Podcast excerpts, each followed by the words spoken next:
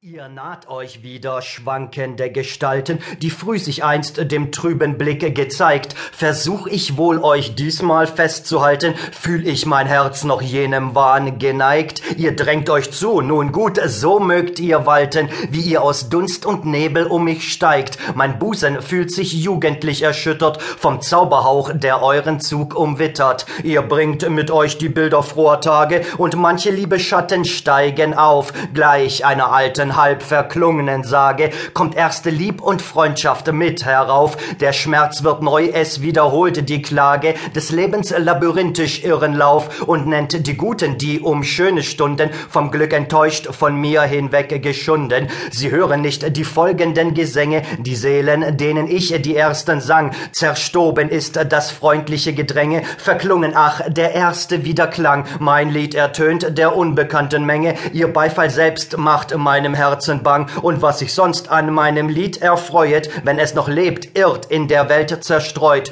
und mich ergreift ein längst entwöhntes Sehnen nach jenem stillen, ernsten Geisterreich. Es schwebt nun in unbestimmten Tönen mein lispelnd Lied der Äolsharfe gleich. Ein Schauer fasst mich, Träne folgt den Tränen, das strenge Herz, es fühlt sich mild und weich. Was ich besitze, seh ich wie im Weiten, und was verschwand, wird mir zu Wirklichkeiten.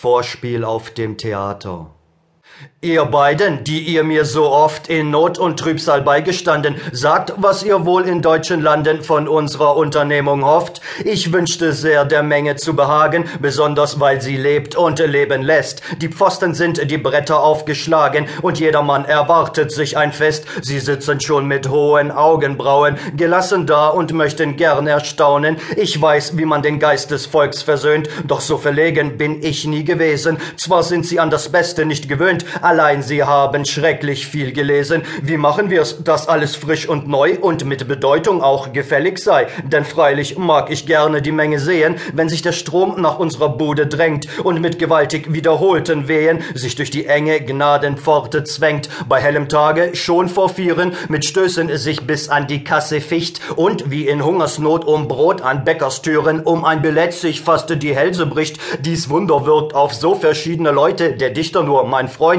O tu es heute.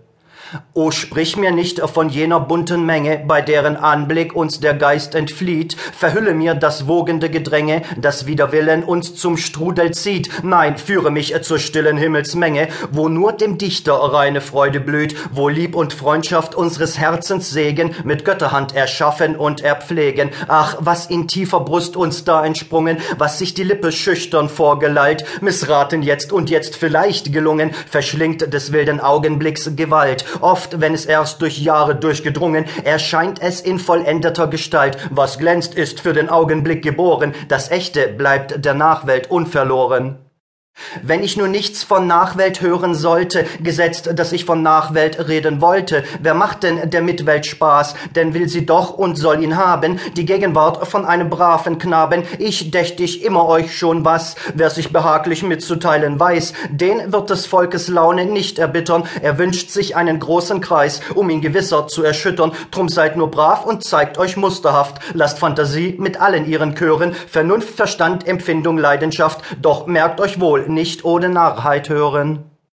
Besonders aber lasst genug geschehen, man kommt zu schauen, man will am liebsten sehen, wird vieles vor den Augen abgesponnen, so dass die Menge staunend gaffen kann, da habt ihr in der Breite gleich gewonnen, ihr seid ein vielgeliebter Mann, die Masse könnt ihr nur durch Masse zwingen, ein jeder sucht sich endlich selber was aus, wer vieles bringt, wird manchem etwas bringen, und jeder geht zufrieden aus dem Haus, gebt ihr ein Stück, so gebt es gleich in Stücken, solch ein Ragout, es muss euch glücken, leicht ist es vorgelegt, so leicht als ausgedacht, was hilft's, wenn ihr ein ganzes dargebracht, das Publikum wird es euch doch zerpflücken.